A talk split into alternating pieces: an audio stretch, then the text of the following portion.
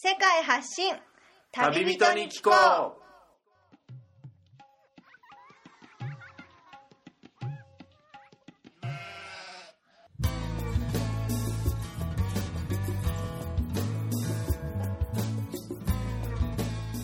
この番組は世界各地で出会った興味深い日本人の旅人にざっくばらんにいろいろなことをインタビューしていく番組です。現地での旅の話の本編と脱線話のアフタートークの2本立てでお送りします。さて今回の旅人からは世界のどんなぶっ飛び話が聞けるのでしょうか？今回は分割した前回からの続きとなっています。前回をお聞きでない方はそちらからお楽しみください。生活に溶け込ませてもらってこの数日間、そう驚きの連続だったんですけども、日本じゃないですよね。そうですよね。ないですよだからもうねトイレとかもあの水洗のではなくもう本当にローカルの場合は家の外にトイレがあったりするんでしょうね。そうですね。はい。大体、あの、穴トイレっていうか、穴トイレ。そうですね。本当に穴があるだけっていう。う、んでも全然匂わなくって。匂わないですよね。衛生的に感じますね、うん。穴が深いんじゃないですかね。ああで結構浅いトイレは結構匂わないです深さによるんあですね。それも関係あるんですね。あと、まあ、あの気使ってる人は、あの、バウラーっていう七輪で、あの、燃やした炭あるじゃないですか。あ、の、その灰を、はい。まあ、あのトイレに巻いたりとか。はいはい。匂い消しとして。したりとあかしてますし、うん。うん。あとまあ結構まあトイレ事情はあはい。結構面白いのがあって、えやっぱ今雨季なんですけど、え雨季あの結構雨降るんで、まあ、地盤緩んじゃうじゃないですか、え。あのトイレがあの落ちたりとかするんですよね。ええ落ちる？落ちるんですよね。めちゃくちゃ怖いですね。声だめに声だめに落ちるってい。やことですね本当に本当にそうなんですよだはからこうあ足でこうねしっかり最初確認して大丈夫かなって思い。ながら、あえはい。用を足すんですけどえねコンクリで固めてるところが崩れちゃう崩れてい。るところありますねじゃあ建築した時のそれが甘かったんですかねやっぱり土壌とい。うか、まあ、雨も降りまくって土もどうなんですかね。甘いじゃないですかね。多分ね、まあいや考えたくないですねこのために。あただその穴こうじゃあトイレのはい。その地面が抜けるんじゃなくて、えトイレそのものがあもうエレベーターのよういなやエレベーターまあそのまああの傾くというか、はあかうんそうですね落ちるですね。えを何名かしてます。いええそうですか本当にワイルドライフ水も本当に大事ですよねも水大事ですうもう家の中に蛇口がありませんよね普通の家だと。もうこの山内さんのお宅でも、はい。ってなると井戸から本当水を取ってきて大きいその、ね、バケツに何個もその水を取っておいてそこでお風呂の水も食事のも顔を洗うのも全部そこから炭火で温めてっていうのも僕は初めてだったんででしかも雨が降った時には雨水をそこに溜めてねもったいないですからね。もったいないっていう すごいなと思って。もったいないいやでも本当にここで何日間か暮らしてもらっていやこれはまあ必要でもうもうそれはね当たり前になって日本で暮らしてもう蛇口ひねったらお湯が出てくるっていうのがこの国にいたらもうとても贅沢なというか。ねうん。貴重です本当にそうですね。しかもその雨季でも井戸の水が枯れてしまうことがあるっていうふうにちょっと耳にしたんですけど本当なんですか？枯れちゃうらしいんですね。稀に。はい今日井戸水ないから待つのたまるの待ってるって言ってね。地元の人は？地元の人がね。どういうことやねんと。雨降ってんのになんでやねんと思うんですけど。あの井戸の水枯れてるから、ええ。こうポンプなんですよね、まあ、基本的にその井戸水、まあ、あの日本日本とまあ似てる感じなんですけど、ええ。ポンプでいややっても出てこないから、はい。溜まるまで待つ。で、はい。だから午前中ははい。水汲めないから、はい。午後まで待つひたすら待つみたいなはああるんでね。いやもう水大事ですよ。うんまあ、停電しちゃったらもう電気がつくまで待つとか、い。もうそうなっちゃったら自分でどうしようもないもう本当待ってもう自然に任せるだったりその復旧を回復を待つっていうそういうことが日本にいたら少ないじゃないですか。どうにか自分で解決できたり、そもそもそういう事態にならなかったり、だからこのアフリカの生活このマラウイっていうアフリカの中でも結構最貧国の一つとして数えられたりっていうふうに聞聞いてますけどそういうのは強くなれるんじゃないかなっていうふうに感じましたね、そんなやっぱ慣れますね。特に女性だったら、はい。お風呂を必ず毎日入りたいっていうふうになるんじゃないですか、そうですね。日本にいる時は毎日もちろん12回入るぐらいお風呂が大好きだったんですけど、はこっちにいるといはいもう3日に1回でも3日に1回？構わないぐらいに構わないぐらいなって。しまって、まあでも実際停電したりお湯がねはい。作れないってなったら入入ってられないそうですね。入ってくださもうもう聞いてるリスナーびっくりしちゃってるかもしれない。3日。に1回で構わないってでも体ももしかしたらそれで臭くならない、ね、体質に変化するじゃないですけどもしかしたら。もしかしたら周りの人に迷惑かけてる。えでもこれリスナーは 姿が見えないんでこの石谷さんの姿がもう、ね、ものすごいなんかあの想像してるかもしれないけどすごくね 日頃はちゃんと綺麗にもちろん、はい。うん、でも地元の人たちも本当に汚らしい人とか本当になんか、ね、みすぼらしい人貧困とかその最貧国って聞いてても一見そう見えないのがマラウイの特徴じゃないかなと思うんですよね。というのもウォームハート・オブ・アフリカですが、はい。人々が、ね、基本的にあったかくてその他の、ね、国と比べたら犯罪率もそこまで高くないと。ね。でもその貧困とか国の GDP とかそういう国内国民総生産とかそういう数で言うと、まあ、他の国と比べると低いって言っても例えば途上国の中でインドとかバングラデシュそういうところと比べたらもう路上生活者とかがもう都市でも至る所にいるんですね。がマラウイの場合こういう村落の方に来ても一見もうみんな家があるように見えて路上で生活してる人いないんじゃないかなっていうふうに見えたりしたんですけどその辺はどうなってるのかなと思いまして。あーあ僕もね一回こう聞かれたことあるんですよ、えあの日本はリッチだとえうん。裕福な国だから、ええ。あのいいよなと。はい。でも、まあ、その話をまあ具体的に聞いていくと、ええ。マラウイの人が言うには日本でも貧しい人はいると。そうですね。あのホームレスの方もいるし仕事もない方もいるっていうのを言うと、はい。もうびっくりするんですよね、はい。そうほ掘り下げていくと、うん。マラウイはうではあの基本的にその家がない人がないらしい。ん。で仕事もない人がないらしい。うん。っていうのが、まあ、仕事がないっていうのは基本的にその農家はい。そのメイズっていうトウモロコシを植えたりとか、ええ。畑を持ってて。畑を持っている人が多くて、はい。まあ、自分の畑自給自足とか、うん。まあそのまあ、収入源が得られる環境があるっていうのと、あとマラウイの人が家家がない人がないっていうのは、うん。親戚はい。がめちゃくちゃ多いんですよね。は 確かに。あ近くに。めちゃくちゃ多いんですよ。そうですかこの人あの本当にこう初めて会った人ええ。があのもう自分の知り合いと、はい。あの追いだったりとか、村中親戚みたいな。村中親戚ですからね。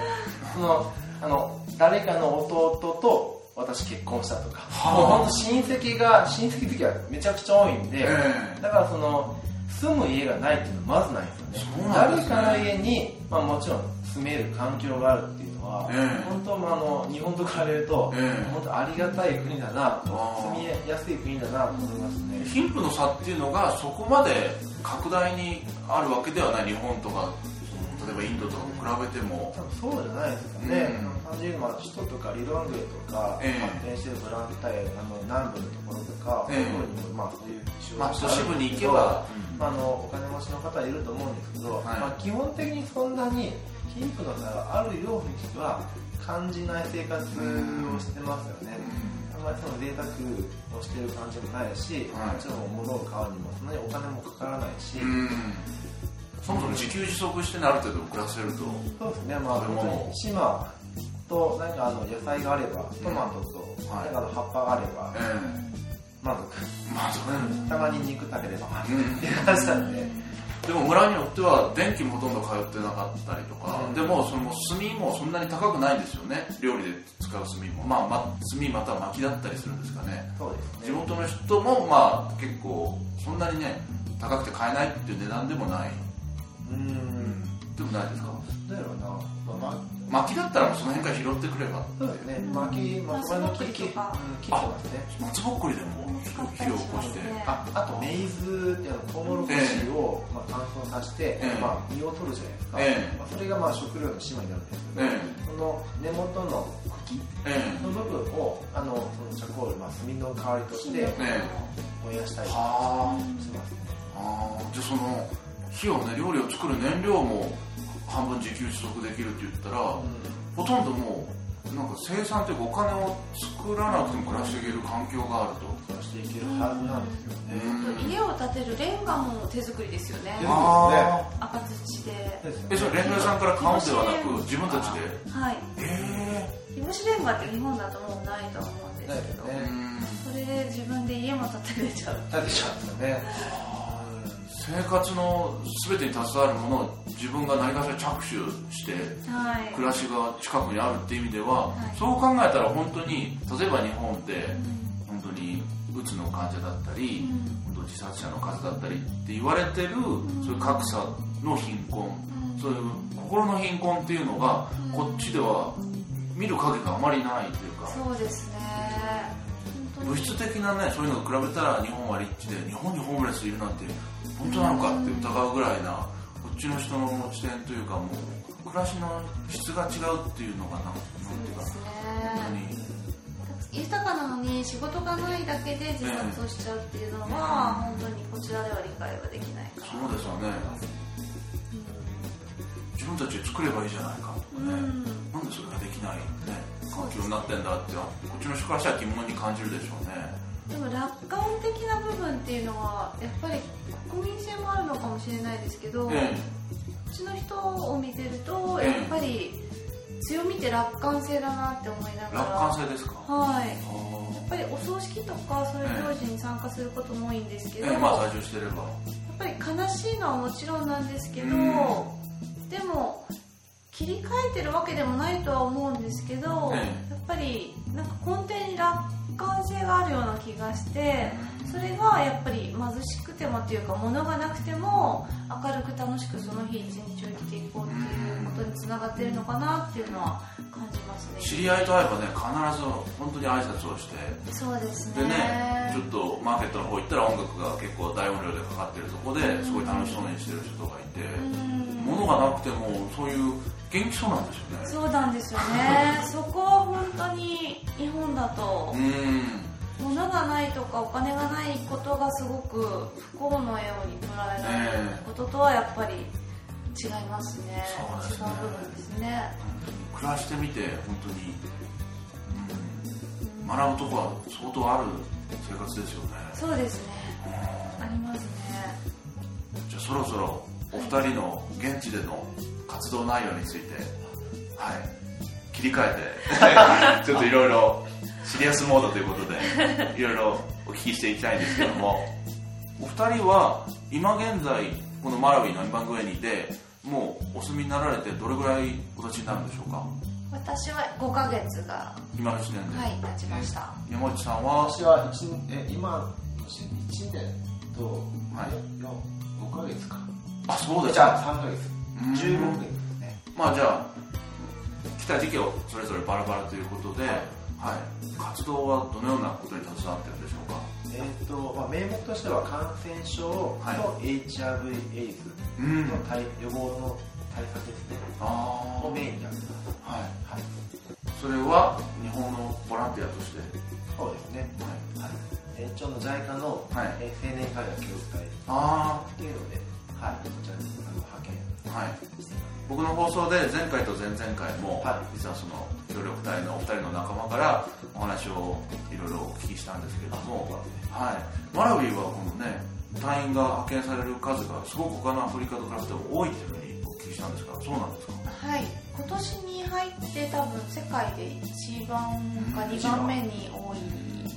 約100名ぐらいそうはですね。その中でお二人がこのエイズ対策感染症としてこの場所に派遣されて他の地でもあったりするんですか？それはそうですね。あと23カちらほら国は HIV エイズ対策であると思うんですけど、はい。うん。グループ派遣だとはい。そんなにたくさんないかもしれないですね。まだやるかもしれないグループ派遣というと？っていうのが3名同時に、はい。えー同認知はい。というか、ほぼ近い認知に派遣さ連携を取りながら活動を進めていくっていうものなんですけど。一人よりもやっぱり相乗効果があってよはい。りダイナミックな活動ができるようにっていうことだと思いますけど。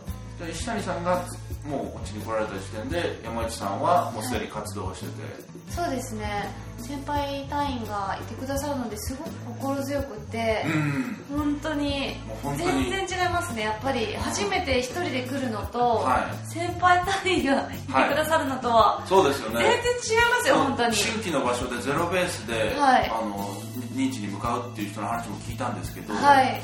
やっぱりいろんなこともね前提として教えてもらいますし、そうなんです、まあ、実は今日このお二人が、はい。その学校ですねあの HIV 対策の,、はい。そのプライマリースクール、まあ、はい小中学校にあたる生徒たちに向けての、はい。まあ、その HIV に関するお話の、まあ、レクチャーというんですかね、まあ、講義というか、レクチャーはい、それを山内さんがカウンセラーの人と、まあうん、連携を取ってはい。いくというのにあの見させてもらったんですけども、はいもう具体的にこの感染症 HIV エイズっていうのが隣国だったりそれと比べてもマラウイは突出して数が多いっていうことなんですかね。うん突出はしてるんですかね。ここまでアフリカ全域に当たってままあ、あのマラウイよりも感染率の高い国はもちろんあるんですけれども、あのまあ、日本と比べると、ええ。突出って言い方は多分なってると思いますね、うん。あのーまあ、一応発表されてるあのパーセンテージにしまうと、まあはい。10%以上のあの陽性者の、あのーパーセンテージはあるので、うん。まあ、日本だって1%ぐらいですかね、そうですね、はい。でまあ、比べてしまうと、ええ。まあ、個体数は、まあ、もちろん少ないですけど、ええ。あの問題意識としては高くなってくるのかなというふうな感じがします、そうですよね。自分たちが小中学校の頃に HIV エイズに関する特別な講義授業っていうのもやっぱ思い出す限りなかったかなと思うんですよね。そうですね、保健体育の授業で受けた覚えはないんですけど、はい。ちょうどテレビとか CM とかで騒がれてはい。コンドームの一時期ねもてはやされたというか、はい。一時期ニュースで。それぐらいのイメージしかないですね。ありましたね。でも、うん。こっちではやっぱり続いてる病気というかまあなんか、うん、日本よりはかなりね発生が高いものとして、うん。教育していかないと防げないうんものっていうのはやっぱり間違いないんですよね。そうですね。そもそもこの山内さんに教えてもらうまで僕自身も今日行ったプライマリースクールの生徒たちと同じように HIV, HIV ウイルスとエイズっていうものの違いについてはっきり認識できてなかったんですね。はい。ちょっとリスナーに向けてもちょっとこの辺りについて教えてもらっていいですか？あ、えっと HIV っていうのは、はい。HIV エイズ、まあ、基本的に分かれてるんですけど、はい。まあ、大体その日本だったらエイズ、まあ、総称して、まあ、多分知ることが多いと思うんですが、は HIV っていうのは、まあ、簡単に言うとウイルス。ウイルスでエイズっていうのがウイルスによってはい。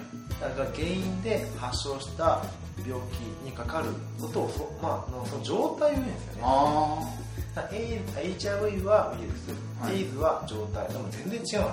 ああそうだったんですね。ははい、でもその時点で、まあ、結構、まあ、日本の、まあ日本まあ、僕も、はい。あのまあ、高校とか学生の時代もそんな話も聞いたことなかったですし、はい。エイズはまあエイズなんだ、うん、HIV とエイズも一緒な、まあ、ことなんだろうというふうに思ってたんで、はい。まあ、ただこのマラウイ、まあ、パーセンテージが高いマラウイ、まあ、気をつけ生活していかなければいけない、まあ、人たちにとっても HIV とかエイズその違いをやっぱりその深く理解しない人がやっぱり多いのは、まあ、僕としても今後考えていかないとなっていると思うんですけど、今日の今日のちょうど講義の中でも、はい。その HIV になったらすぐ死ぬと思ってる人みたいな感じのクエスチョン投げかけられたじゃないですか、ね。そしたらまあイエスかノーかっていうふうに、はい。やっぱばらつきが答えにまだありましたね、はい。うん。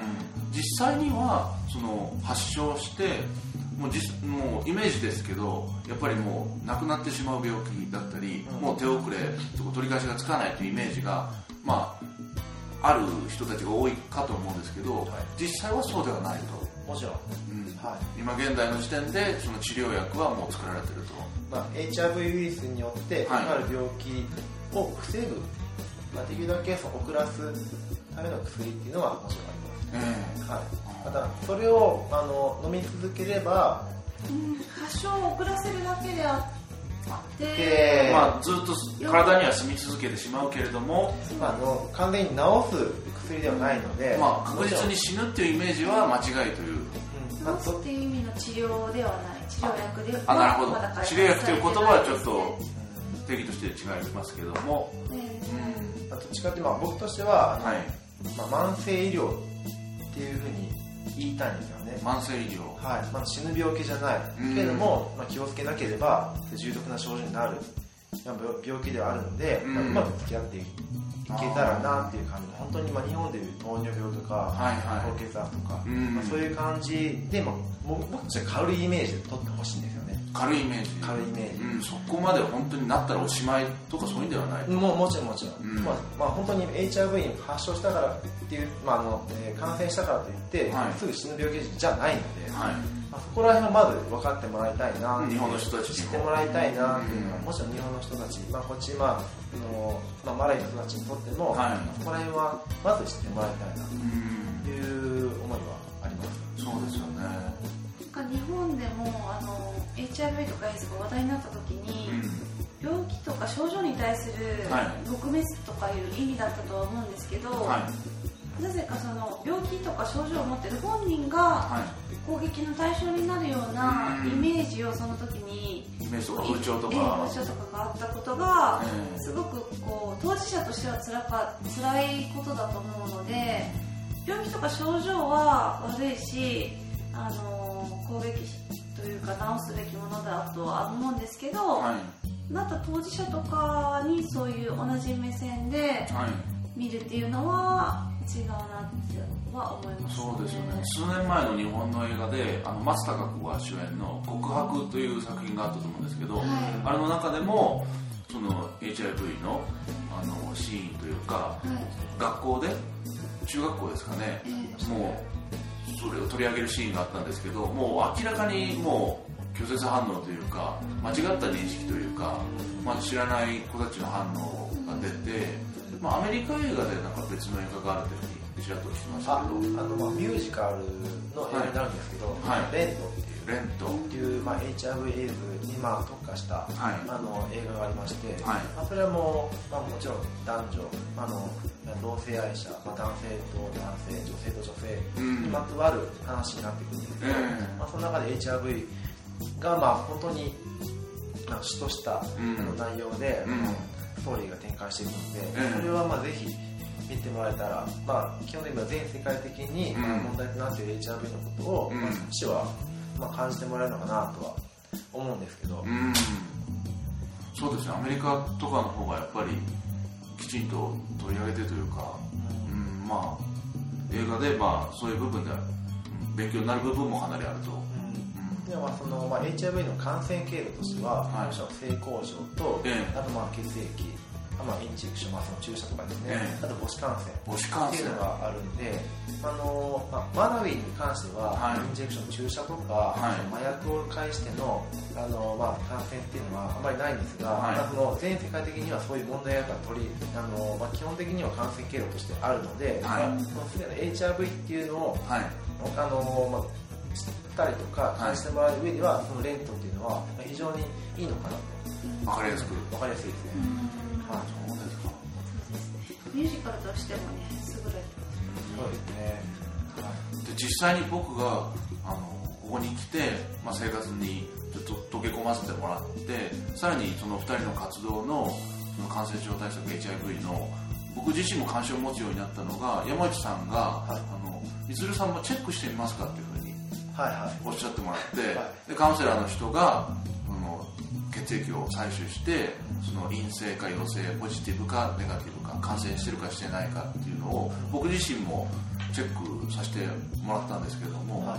あそこでやっぱり自分はそういうことをした、ね、つもりもないおそらくなってるっていうのは間違いなくないだろうっていうのはどこか分かっててもやっぱ緊張してしまう自分がいると。うんもしこれでなってたらどうしようっていう潜在的な怖さというかもちろん今はなあのエイズは死の病ではなく、はい。ちゃんと対策もあるって分かっててもそのどっか潜在的に内側に感じる恐怖っていうのを感じながら検査をしたんですね。でもう検査自体は本当にそのそのカウンセラーの人が詳しく感染の経路だとかお話をしてもらってでチェックをしてすぐにもう結果が出てでもうチェックするシートですかね。あれも線が1本になってるとネガティブはい。かかってなくて2本それが出てしまうと陽性としてポジティブかかってるっていうふうに簡単に分かるもので、はい。あれはもう本当に地元の人たちも本当にやっぱ軽い気持ちでっていうか、まあ、そういう心当たりがある人でもない人でも受けることによってやっぱ意識っていうのは変わってくる。まあでも自分がその心当たりがある人だけがあのチェックに来たりするもんですかね。ああそのあたりがどうなのかなと思って。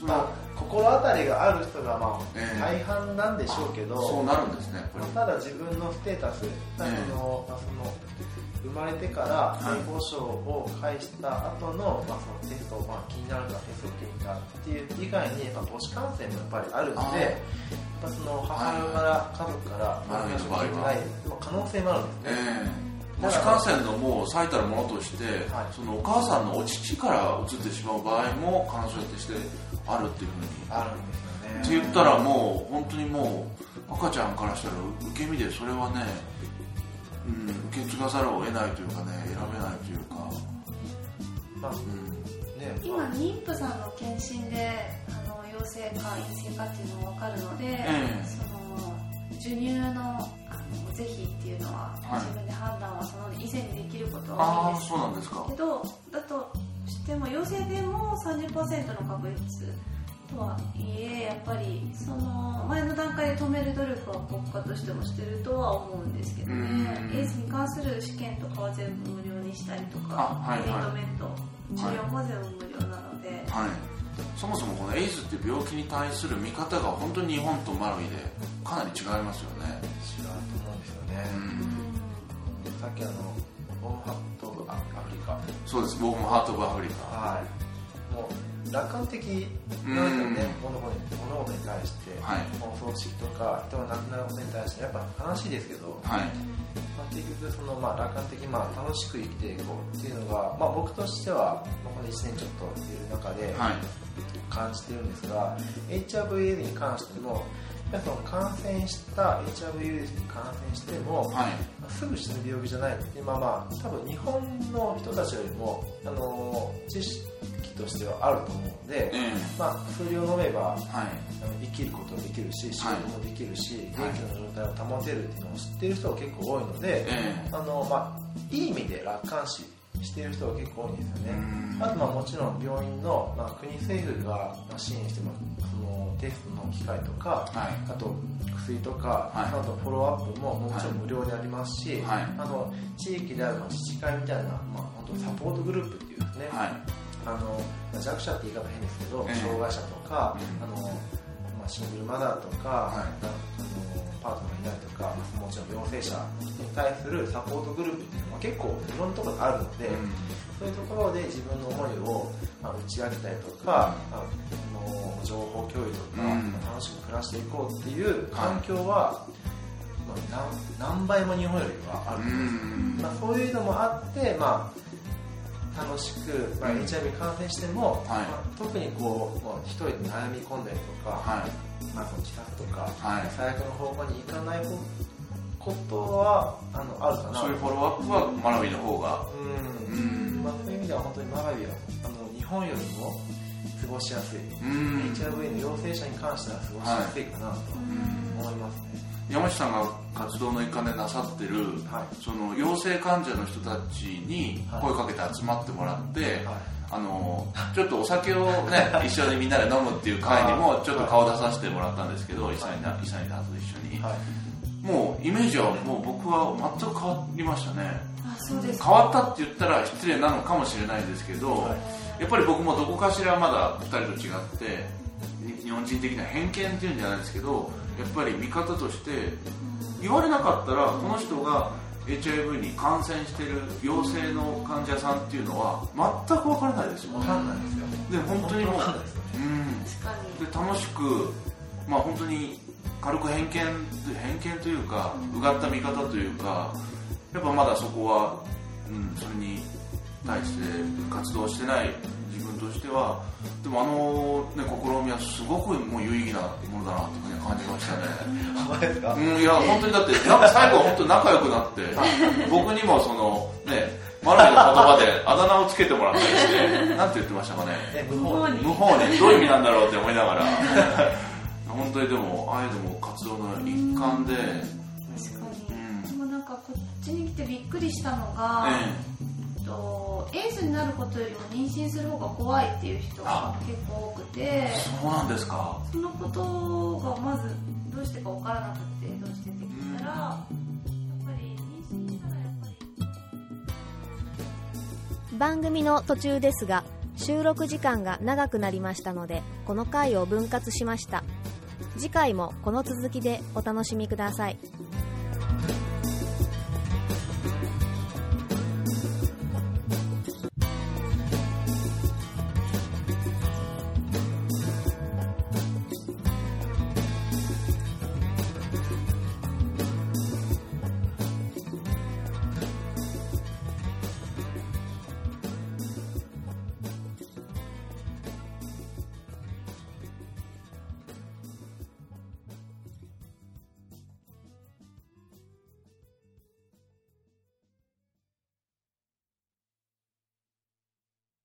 この番組はバックパッカーを応援するたびたびプロジェクトの提供でお送りしました。